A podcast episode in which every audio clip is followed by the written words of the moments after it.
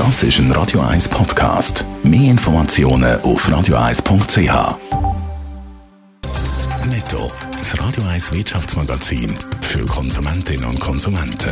Dave Burkhardt.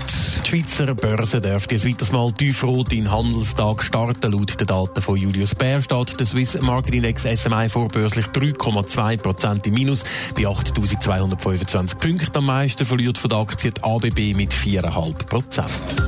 Auf der Baustelle im Kanton Zürich soll die Arbeit wegen Coronavirus sofort ausgesetzt werden. Das fordert die Gewerkschaft UNIA in einem offenen Brief an den Regierungsrat. Ohne richtige sanitäre Einrichtungen und Desinfektionsmittel und mit engen, übervollen Baracken sind die Anordnungen vom Bundesamt für Gesundheit auf der Zürcher Baustelle schlicht nicht umsetzbar. In der Corona-Krise will der US-Präsident Trump die amerikanische Wirtschaft mit einer Billion Dollar unterstützen. Unter anderem soll auch Geld an die US-Bürger direkt verteilt werden, um so die Kaufkraft zu fördern. Das Parlament muss das Hilfspaket noch absegnen.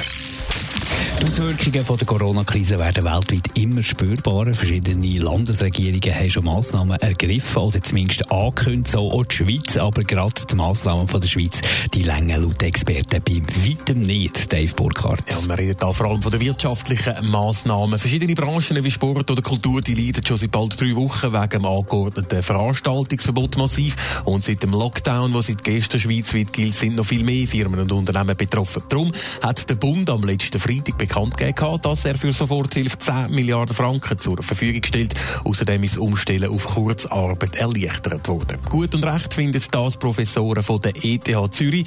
Sie gehen ihnen aber viele zu wenig weit, diese Massnahmen. Um das Wirtschaftssystem am Funktionieren behalten, bräuchte es aber unter anderem nämlich viel mehr Geld.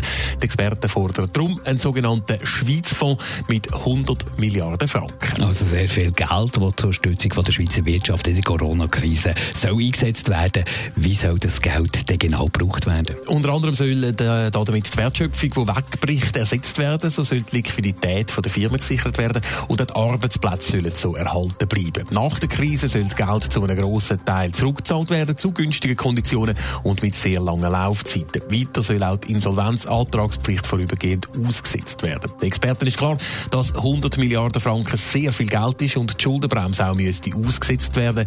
Die Finanzsituation von der Schweiz sei momentan aber günstig. Netto, das Radio 1 Wirtschaftsmagazin für Konsumentinnen und Konsumenten.